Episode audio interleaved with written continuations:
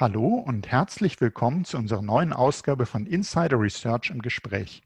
Mein Name ist Oliver Schoncheck, ich bin News Analyst bei Insider Research. Heute startet unsere Serie SAP S4HANA Umstieg meistern. Alles, was Sie wissen müssen, die wir Ihnen gemeinsam mit der Profi Engineering Systems AG präsentieren. SAP S4HANA bildet als zentrales ERP-System den digitalen Kern vieler Unternehmen, verarbeitet zentral alle datengesteuerten Prozesse in Echtzeit und kann darüber hinaus flexibel durch weitere cloudbasierte Lösungen ergänzt werden. Es gibt also gute Gründe, sich damit näher zu befassen, auch für die Unternehmensleitung. Und deshalb sprechen wir heute mit Dietmar Kieslich, der als Berater im Bereich IBM Serverlösungen und SAP Basis Services für die Profi Engineering Systems AG tätig ist und dort mit dem C-Level im regen Austausch ist und selber viele Jahre dem C-Level angehörte. Hallo, Herr Kieslich. Hallo, guten Morgen. Einen schönen guten Morgen. Ja, wir freuen uns, dass Sie uns aus Berater- und CEO-Sicht Einblicke in die Digitalisierung und in die Migration hin zu SAP S4HANA geben. Und da beginne ich gleich mit meiner ersten Frage und die hat zu tun mit einer Umfrage der deutschsprachigen SAP-Anwendergruppe. Und diese DSAG hat ja eine Umfrage unter ihren Mitgliedern über die Erfahrung mit SAP im Kontext mit S4HANA durchgeführt.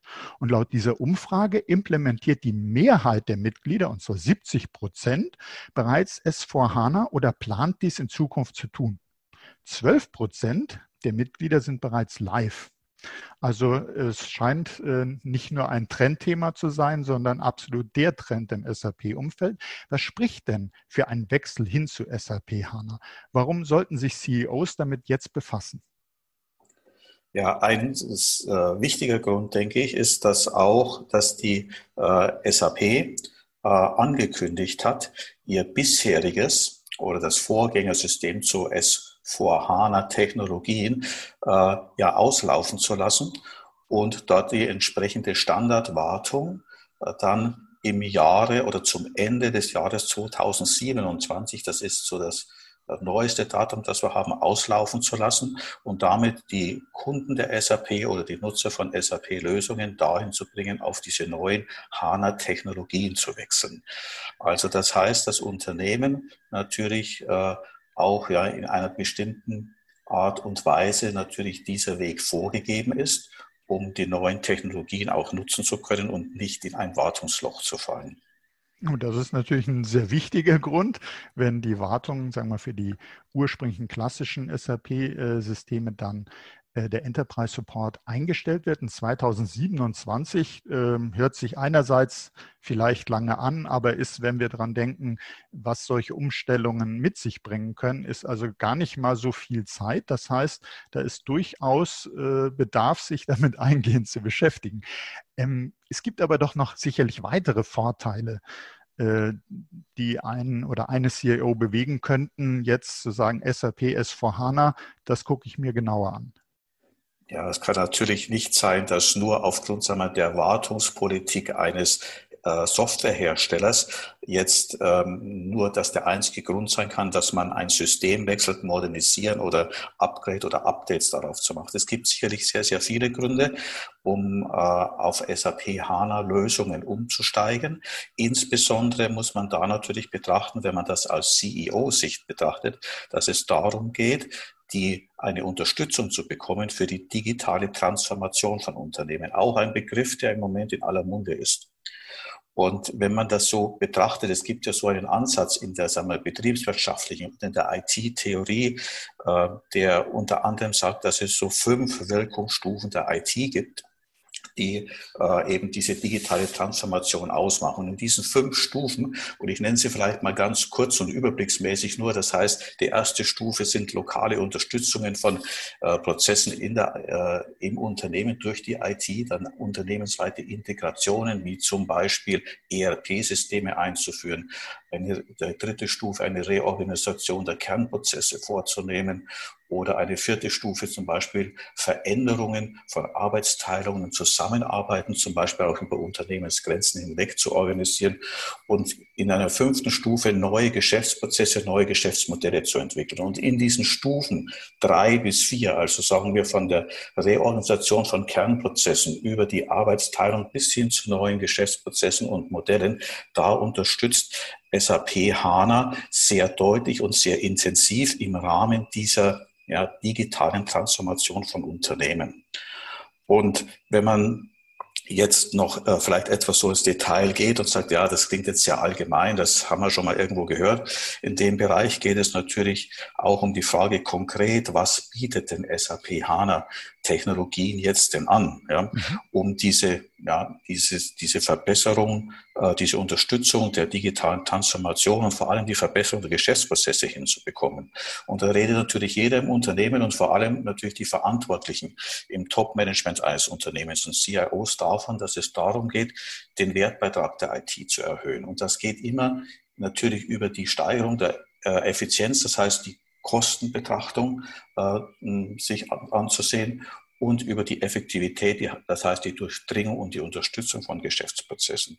Und da bietet SAP HANA äh, natürlich auch jetzt neue Möglichkeiten, unter anderem dadurch, dass SAP HANA-basierte Systeme, ob das jetzt nun das ERP-System ist oder ein Data Warehouse-System, ein Reporting-System, ein CRM-System, egal was in dem Bereich, bietet hier andere Leistungsparameter an. Das heißt zum Beispiel im gesamten Reporting könnte es äh, heute auch so sein, dass man ganz andere ähm, Massen oder Informationen in der Fülle bearbeiten kann mit SAP und HANA-Technologien durch diese In-Memory-Technologie, die SAP dort eben einsetzt, äh, als es bisher in den vorhandenen Systemen möglich ist.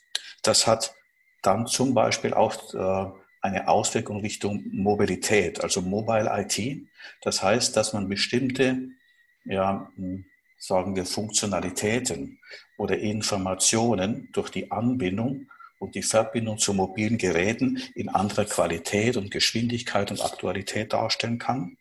Und das bedingt auch wiederum, dass damit natürlich auch die Bediener und die Benutzeroberflächen äh, entsprechend ja, intuitiv sind, nutzbar sind und ohne großen Schulungsaufwand ja einsetzbar sind. Und das sind so Themen, die SAP HANA basierte Lösungen auch anbieten. Und ich habe es vorhin schon mal ganz kurz angesprochen. Es geht auch darum, ähm, wenn man Geschäftsprozesse oder den Wertbeitrag der IT steigern will, indem man Geschäftsprozesse besser unterstützt, ist es ja immer mehr und mehr in den letzten Jahren zu beobachten, dass Unternehmen über ihre Unternehmensgrenzen hinweg zusammenarbeiten müssen. Mhm. Und das ist auch ein Thema, das sicherlich für viele ähm, ja, verantwortlichen Unternehmen in den Managementpositionen sehr, sehr wichtig ist, dass man relativ einfach und flexibel die Zusammenarbeit über die Unternehmensgrenzen hinweg, zum Beispiel auch mit Kunden bei Entwicklungen von neuen Produkten oder ähnlichem oder gemeinsame Forschungs- und Entwicklungsaktivitäten äh, flexibler und einfacher steuern kann. Da bietet jetzt SAP HANA-basierte Lösungen und das Portfolio der, ähm, ja, des Unternehmens SAP jetzt doch mehr Möglichkeiten als in der Vergangenheit, auch vor allem auch mit der, mit der HANA-Technologie. Und ein anderer Aspekt, der sicherlich auch wichtig ist, wenn man in Richtung ja, Effizienz, Kostenbetrachtung geht, ist der, dass man die Chance hat, wenn man es, ich sage mal in Klammern, wenn man es richtig macht, auch die Komplexität der IT-Landschaften ja, zu reduzieren und damit natürlich entsprechende Folgekosten in Wartung und Updates und Upgrades und ähnlichen Themen zu reduzieren. Ganz klassisch, wenn heute die Leistungsfähigkeit von HANA-basierten, In-Memory-Technologie basierten Systemen, Reporting-Systeme in den Kern eines ERP-Systems hineinbringen kann, dann braucht man vielleicht bei einer bestimmten Größe kein zweites Data Warehouse-System installieren und damit bleibt vielleicht die IT-Landschaft etwas einfacher, als wenn man mehrere Systeme parallel miteinander betreiben und synchronisieren muss. Das ist der eine Teil. Also das heißt, im Kern sind die Gründe nicht nur darin zu sehen, dass SAP einen bestimmten Wartungszyklus vorgegeben hat und äh, angekündigt hat, dass alte Systeme auslaufen und neue kommen in der Technologie, sondern es ist durchaus, einmal der wichtigere Grund ist sicher der zu betrachten, dass man mit dem Einsatz von SAP HANA-basierten Lösungen wirtschaftliche Vorteile erzielen kann. Man muss es halt dann nur richtig angehen.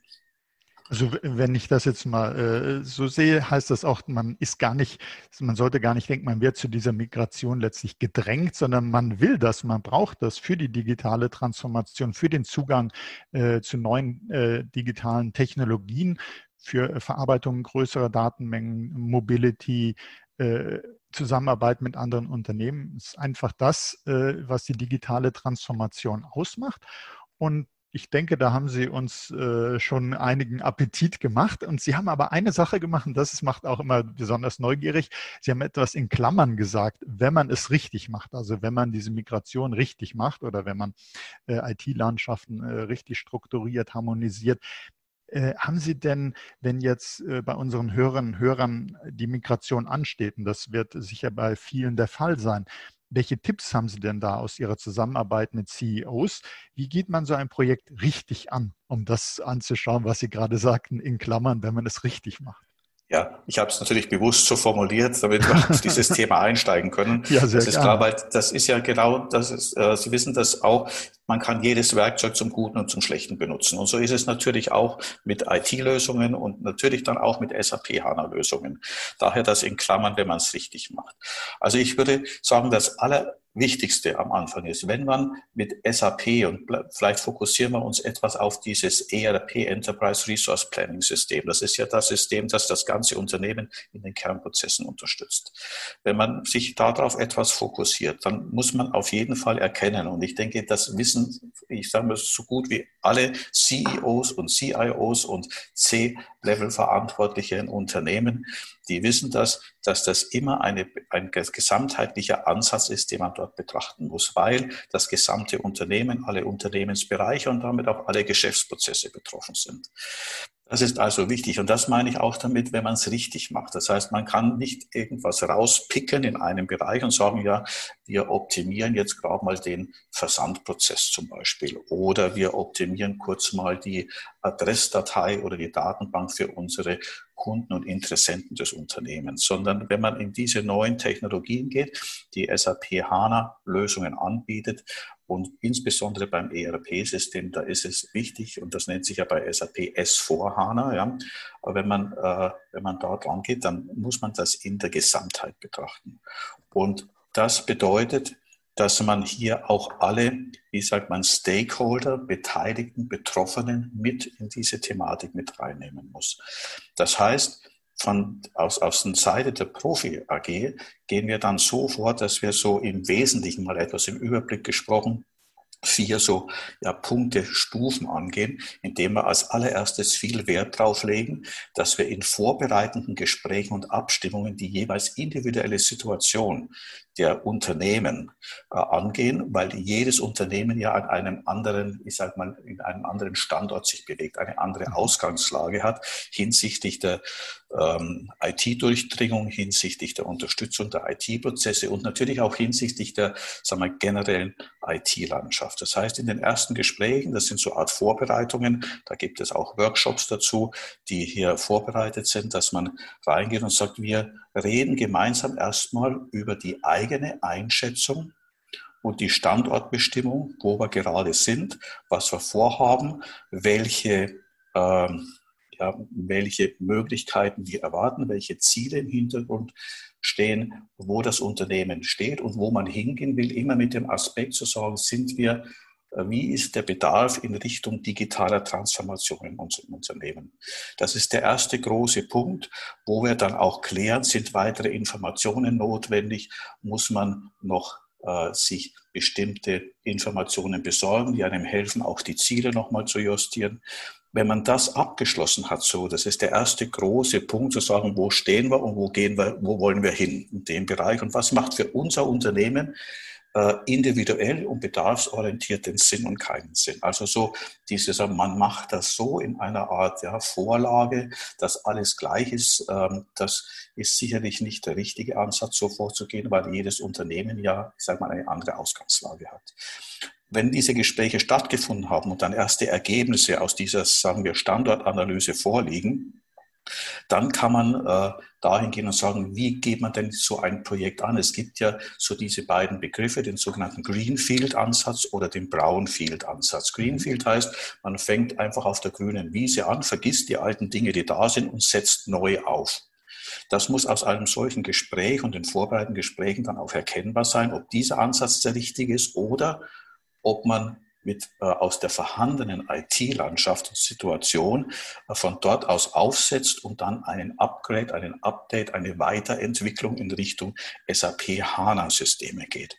Das sollte auch dann schon ein Ergebnis eines solchen vorbereitenden Gesprächen und Analysen sein. Wenn das dann auch klar ist in dem Bereich, dass man sagt, welche Ansätze gehen wir denn da, Greenfield oder Brownfield Ansätze, dann kann man hier für jeweils für das Unternehmen einen individu eine individuelle Roadmap erstellen, also einen Fahrplan, einen, sagen wir, einen Reiseplan zu erstellen und sagen, wo geht's denn dahin und welche einzelnen Themen sind notwendig. Bei, bei einem Unternehmen muss vielleicht erst am Anfang noch mehr Anfangs Workshops gemacht werden, um die SAP-Welt kennenzulernen. Andere machen das schon seit 10, 15, 20 Jahren, die brauchen das nicht. Also das heißt, diese individuelle Roadmap kann daraus erstellt werden wenn man schon die ersten beiden Punkte mal abgearbeitet hat. Und danach, wenn die dann stehen, aus dieser Roadmap leitet man dann eigentlich die konkreten Projekte, Projektphasen, die Schritte, die Inhalte und die, äh, sag mal, die Arbeitstätigkeiten, die Tätigkeiten Projekten ab und natürlich auch, wer wann wo in so einem Projekt mitarbeiten muss. Das wäre so der Ansatz, wo ich vorhin sagte, in Klammern, wenn man es richtig macht. Ja. Wir denken, dass das der richtige Ansatz ist, vor allem äh, die Individualität der einzelnen Unternehmen zu berücksichtigen. Da, da, haben Sie uns jetzt ja äh, schon sehr schön aufgezeigt, so ein äh, Vorgehensmodell, wie man das, äh, wie man das macht auch eben in, in Zusammenarbeit mit Ihnen, mit der Profi AG. Ähm, was würden Sie denn sagen, was ist denn der größte Mehrwert, wenn man sich da nicht alleine an der Migration versucht, sondern einen Dienstleister wie die Profi AG nutzt? Äh, für die Migration? Ist es das äh, an die Hand nehmen? Ist es das erprobte Vorgehensmodelle, äh, diesen, diesen Weg gemeinsam mit Ihnen gehen zu können? Was ist der größte Mehrwert? Denn auch Umfragen zeigen ja, dass tatsächlich viele Unternehmen Interesse daran haben, das Thema mit einem Dienstleister anzugehen. Ja, ich denke mal, wichtig ist, dass man langjährige Erfahrung mitbringt. Und die Profi AG bringt langjährige Erfahrungen mit in der Unterstützung, vor allem auch in, sagen wir, in der Infrastruktur äh, und im Aufbau stabiler, flexibler und verfügbarer IT-Basislösungen für SAP. Auch schon in der Vergangenheit, auch nicht nur bei HANA-Technologien, aber auch natürlich jetzt bei HANA-Technologie oder insbesondere bei HANA-Technologie liegt langjährige Erfahrung vor. Wenn langjährige Erfahrung vorliegt, hat man natürlich entsprechende Vorgehensweisen, Modellen, Abläufe, ähm, bis hin, sage ich mal, zu Details wie Checklisten, Fragebögen und ähnliche, um zum Beispiel die Standortbestimmung hinzubekommen. Das ist ein großer Vorteil. Da verliert man im eigenen Unternehmen, wenn man das ja nicht so oft macht. Und ich denke, so große Wechsel äh, äh in Technologien von ERP oder äh, Systemen oder großen IT-Systemen nimmt ein Unternehmen ja nicht, nicht jährlich vor, aber ein externer Dienstleister hat das ja als Kern- und Hauptgeschäft und mhm. ist damit natürlich entsprechend vorbereitet. Und was auch noch wichtig ist in diesem Umfeld, wir reden ja über einen gesamtheitlichen Ansatz, wie ich es vorhin gerade schon mal bemerkt hatte. Es geht ja hier darum, dass so gut wie alle Unternehmensbereiche oft betroffen sind. Und dazu braucht man manchmal auch äh, bestimmte Experten und Partner, langjährige strategische Partner, die zusammen in einem, ich mal, einer Projektorganisation äh, dann äh, aus der Vergangenheit schon gute Erfahrungen in dieser Zusammenarbeit ähm, ja, gelebt haben und auch mitbringen können. Und das sind so die beiden äh, Themen, die man denke ich, für die Profi AG auch reklamieren kann, dass man sagt, die langjährige Erfahrungen in der Bereitstellung und in der Implementierung und im Aufbau von SAP-Systemen und die entsprechendes äh, Netzwerk mit strategischen Partnern, die bei bestimmten Themen auch mit in solche Projekte mit reingehen können. Das kann die Profi AG sicherlich gut bieten. Okay, gut. Dann wissen wir da schon mal äh, die Mehrwerte, was es ausmacht, wenn man einen erfahrenen Dienstleister äh, zur Seite gestellt bekommt. Hm, kommen wir mal zu SAP und Cloud. Das ist, äh, steht ja bei dem äh, Thema der Migration eben auch mit im Fokus. Und SAP-Anwender, die in Richtung Cloud Computing gehen, sollten sich zuerst über ihr wirkliches Ziel klar werden, sagt äh, ein Gartner-Analyst, und zwar ganz genau sagt er dazu, Cloud ist das Fahrzeug auf dem Weg der Transformation, nicht das Ziel. Zitat von dem Gartner-Analysten Paul Saunders. Also es soll nicht darum gehen, wir wollen Cloud machen, sondern wir wollen digitale Transformation machen. Wie sehen Sie das? Wissen die äh, Unternehmen, kennen die das äh, wahre Ziel oder sagen die einfach, nee, wir brauchen die Cloud oder wissen die, worum es tatsächlich geht? Und welche Bedeutung hat denn die Cloud eigentlich und SAP HANA für die Digitalisierung? Ja, zur, zur, zum ersten Teil der Frage. Ich denke schon, aus meiner Erfahrung, aus den Kontakten, die ich so aus meinem Berufsleben mitbringe, ist das so, dass die äh, CEOs, die Unternehmenslenker, diejenigen, die die Unternehmensstrategie vorgeben, durchaus wissen, äh, dass zuerst die Ziele vorgegeben werden müssen. Da steckt ja, die stecken ja in der Unternehmensstrategie drin. Mhm. Die Unternehmensstrategie selber gibt ja die Ziele vor. Das ist die Hauptaufgabe von CEOs. Äh, das festzulegen und den Erfolg des Unternehmens damit ja nach vorne zu bringen. Und die IT hat sich ja an dieser Unternehmensstrategie auszurichten. Natürlich muss man auch sehen, dass es hier eine Wechselwirkung gibt zwischen den Möglichkeiten, den Optionen, die neue Technologien oder Informationstechnologie bringen, die natürlich auch wieder rückkoppeln können zur Unternehmensstrategie und damit vielleicht das ein oder andere Thema etwas justieren können. Beispiel ist, wenn eine Unternehmensstrategie eine Zielsetzung äh, vorgibt, die unrealistisch ist, weil sie technologisch nicht umsetzbar wäre zum Beispiel, dann muss man hier natürlich nachjustieren. Umgekehrt ist es so, dass es Optionen zum Beispiel durch diese neuen Technologien, HANA, äh, gibt, äh, in Memory-Technologien, die plötzlich Leistungsparameter bringen, die heute erlauben, Informationen mobil zur Verfügung zu stellen, die man vielleicht sich vor zwei, drei Jahren nicht hat vorstellen können.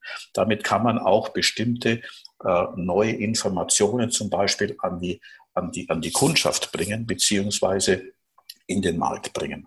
Und äh, Stichwort wäre hier zum Beispiel auch äh, das Thema gemeinschaftliche Forschung und Entwicklungsaktivitäten. Das wäre so eine Möglichkeit. Das heißt also, äh, ich bin schon überzeugt davon, dass äh, die Unternehmensführung, die CEOs natürlich äh, wissen, dass zuerst die Ziele kommen und dass sich dann die IT dann auch ausrichten muss.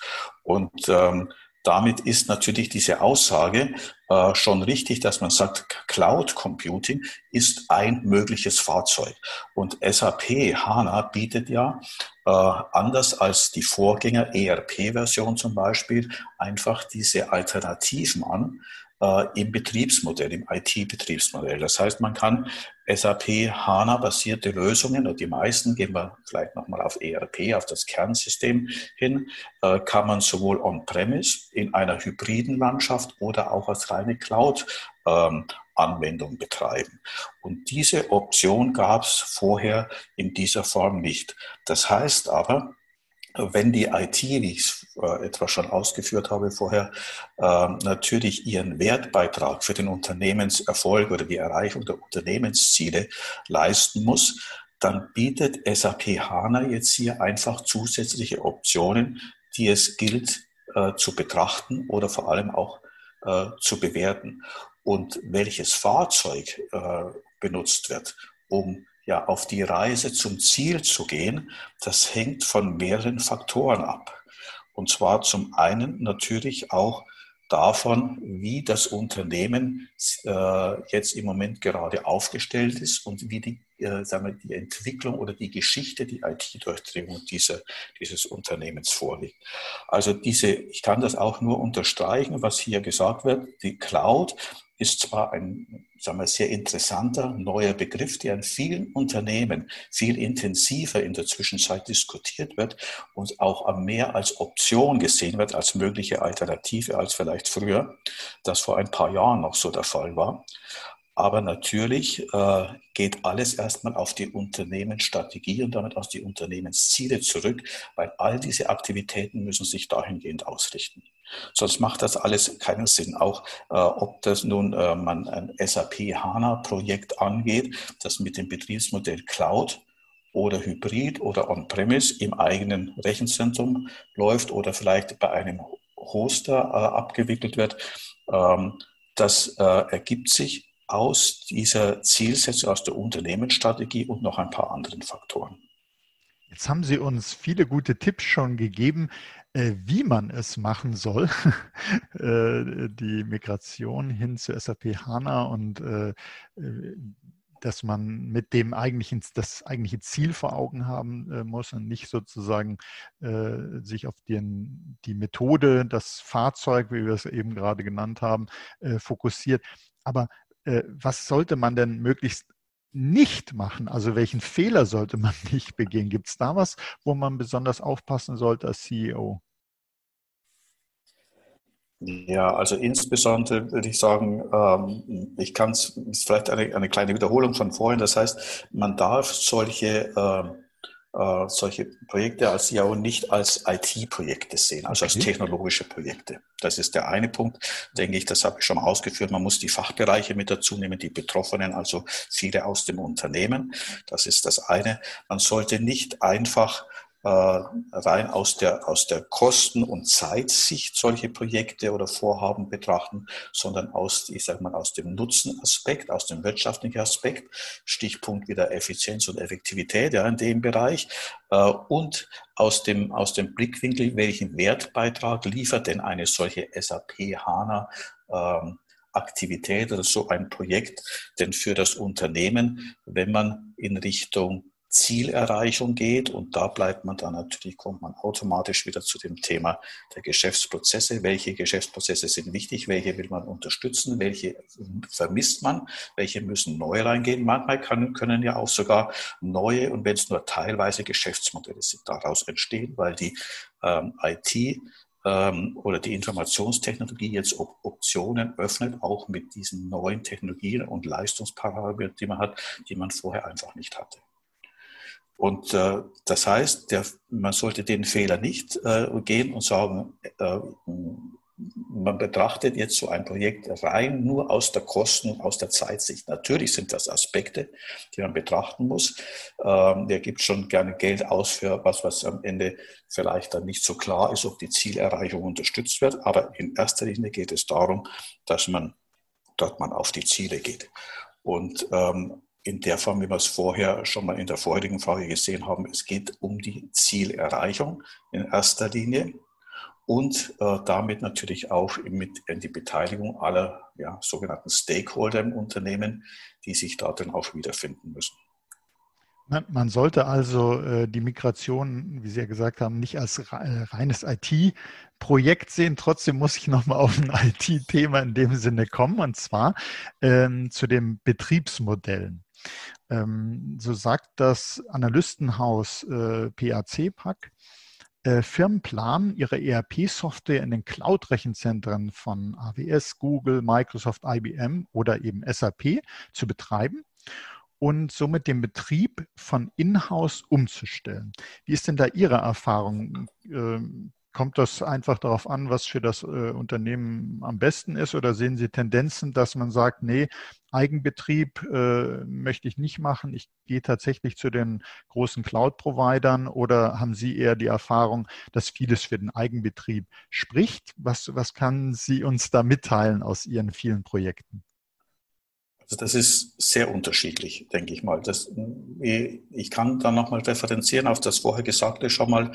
Es kommt immer auf die Ausgangssituation oder die aktuelle Situation, den Standard des Unternehmens an.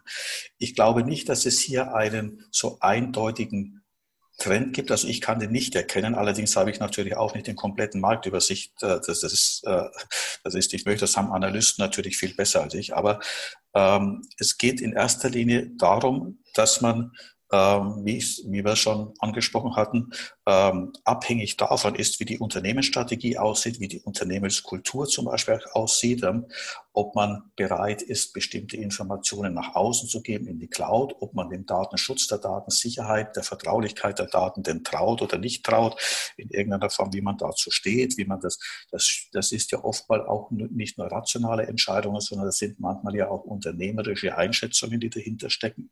Das heißt also, pauschal ähm, würde ich das nicht angehen, dass man sagt, es geht in, äh, es ist, ähm, es geht jetzt so eindeutig in Richtung, für alle in Richtung äh, Cloud Computing mit rein. Äh, man geht nach außen, man verlagert viel nach außen. Ich denke, der Trend ist durchaus sichtbar. Also es ist klar, dass heute in vielen Unternehmen, und ich habe das selber persönlich auch erlebt, in, auch in konservativen Unternehmen, die sehr, sehr stark nach innen fokussieren und sagen, wir lassen das alles mal bei uns, die IT, unsere Informationen, unsere Daten, unseren Schatz, den wir da an mhm. Informationen haben, der bleibt im Hause. Ich fühle mich nicht so wohl, wenn das nach außen geht. Das ist jetzt geöffnet. Die Diskussion ist offener. Äh, das hängt aber auch damit zusammen, weil man, denke ich, positive Erfahrungen in der Vergangenheit gemacht hat, auch mit Cloud Computing, dass vielleicht manche Bedenken, die man dort hatte, nicht eingetroffen sind oder nicht in die Realität, äh, in der Realität erschienen sind und dass bestimmte Sicherheitsthemen äh, vielleicht gelöst worden sind, dass die Leistungsdaten auch im Bereich der Vernetzungen auch nochmal zugenommen haben, dass das Preis-Leistungs-Verhältnis äh, in Richtung Verbindungen nach außen sich deutlich verbessert hat, auch in den letzten Jahren. Das sind alles Erfahrungen, die dort mitgehen und die helfen, die Diskussion das Thema Cloud Computing mehr und intensiver und offener zu diskutieren. Und den Trend, den kann man sicherlich sehen. Aber ich würde nicht so weit gehen und sagen, äh, alle Unternehmen oder die meisten Unternehmen gehen jetzt, äh, jetzt in Richtung Betriebsmodell Cloud. Das würde ich mich noch nicht äh, wagen zu sagen. Okay, also Sie haben uns jetzt schon viel Wertvolles aus Ihren Projekterfahrungen gesagt, so zum Beispiel auch mit äh, Betriebsmodelle. Was haben Sie da erfahren? Richtet man sich eher aus Richtung Cloud oder eher in-house? Und äh, das ist schon mal sehr wertvoll, wenn man eben so jemanden erfahrenen äh, im Gespräch hat. Und da würde mich interessieren, gibt es denn irgend so ein Kundenprojekt, wo Sie sich besonders darüber gefreut haben, dass danach äh, der Kunde irgendwie gesagt hat, Mensch, das und das hat mir besonders geholfen. Irgendwas, wo Sie besonders gerne zurückdenken oder sind das so viele Kundengeschichten, so viele Projekte, äh, dass Sie da jetzt keins herausgreifen können? Ja, es gibt, es gibt sicherlich etliche davon. Ja. Also ich will, ich, ich will es jetzt nicht so übertreiben, ja, dass es gerade im HANA-Umfeld sehr, sehr viele und unheimlich viele gibt. Dazu ist ja HANA noch zu jung, ja, die HANA-Technologie. Aber es gibt sicherlich und äh, auch, ähm, auch bei uns äh, äh, etliche Kundengeschichten, die eine sehr positive und erfreuliche Rückmeldung äh, bringen, dass zum Beispiel einfach mal Kunden ausschreiben. Das heißt, ohne ihre Hilfe hätten wir einige Wochen Projektzeit verloren. Vielen Dank Dank, ja, dass mhm. für die schnelle und unkomplizierte und kompetente Bereitstellung äh, all diese, diese Unterstützung. Solche ähm, ja, Informationen bekommen wir immer wieder. Das äh, referenziert auch etwas auf die Frage, auf Ihre Frage von vorhin, wo Sie sagen, warum sollte man denn externe Unterstützung auch mit in Anspruch mhm. nehmen? Genau aus diesem Grund, dass man Projektzeiten äh, etwas beschleunigen kann, dass man, die, dass man nicht immer alles neu erfinden muss, dass man manche Dinge auch übernehmen kann von den Experten, die es vielleicht öfters gemacht haben in dem Bereich. Und ähm, da gibt es schon etliche. Ich kann das, denke ich, auch im Rahmen unserer Zeit nicht alles so, so aufzählen, aber es gibt schon ähm, den ein oder anderen sehr, sehr positiven Hinweis, der bestätigt, dass, und das kann ich natürlich jetzt auch nur für die Profi AG äh, sagen, dass hier die Projektunterstützung, die Planung und den Weg, den ich vorhin aufgezeigt habe, von den Vorbereitungen und die individuelle Roadmap zu erstellen und dann auch in die Umsetzung der Projekte zu gehen, dass das von vielen Kunden als sehr positiv und ja, hilfreich empfunden wird. Solche Rückmeldungen haben wir, die freuen uns natürlich sehr. Äh, das ist mit drin und macht natürlich, zeigt natürlich auch, dass unsere Teams und Mitarbeiter sehr stark in dem Bereich sind und eine gute Beziehung zu den Kunden haben. Super. Und ich denke, äh, auf Ihrer Website hatte ich gesehen, dass Sie da auch äh, so einige Case Studies, einige Kundengeschichten haben. Also wer das äh, sich interessiert, was da schon in konkreten Projekten, was wir jetzt aus Gründen der Zeit nicht alles durchgehen können, kann man da sehr schön nachlesen. Und ich hätte zum Schluss noch eine Frage, und zwar, wenn ich jetzt als CEO mir diesen Podcast angehört habe und sage, ja, das Projekt müssen wir starten. Was sollte man denn jetzt gleich am besten zuallererst tun? Erstmal, wie, wie Sie auch eingangs sagten, äh, dass man das geeignete Team zusammenstellt, so ein Fokusteam. Also was wäre jetzt Schritt eins nach dem Hören dieses Podcasts? Also der Schritt eins, wenn man in die Richtung gehen möchte oder das klären möchte, ob ein SAP HANA Vorhaben ähm, ja, auf der Agenda steht. Nehmen wir äh, an, es steht auf der Agenda in dem Bereich, dann ist das allererste zu sagen, man sollte äh, eine, ja, anfangen mit einer ersten Version einer ordentlichen geeigneten Projektplanung und Projektorganisation. Und das ist, da spiegelt sich dann das auch wieder, was wir vorhin schon angesprochen hatten, dass man sagen, man muss das Projekt als gesamtheitlichen Ansatz sehen, in der Projektorganisation alle Betroffenen ähm, und Verantwortliche mit reinnehmen. Das ist das eine. So in einem Art Fokusteam oder einer Taskforce oder wenn man es mal konservativer ausdrückt, im, im Projektteam, das mal zusammenstellen, das geeignete Projektteam und eine geeignete Projektorganisation. Und in der Projektorganisation ist es sehr wichtig, dass man bei dieser Dimension von solchen Projekten entsprechend Lenkungsausschüsse einsetzt. Und zwar sollten diese Lenkungsausschüsse auch benannt werden. Das gehört zur Projektorganisation mit dazu. Und in diesem Lenkungsausschuss sollen Entscheider drin sitzen. Und zwar Entscheider aus dem Top-Management, also der CEO oder der entsprechende Vertreter, der dort delegiert wird, im Bereich, ähm, Bereich aus den wesentlichen Kernfachbereichen, aus dem IT-Bereich. Und äh, wenn man externe Unterstützung mit dazu nimmt, ist es auch dann ratsam, dass äh, in diesem Lenkungsausschuss auch ein Vertreter des externen Unternehmens mit dabei ist.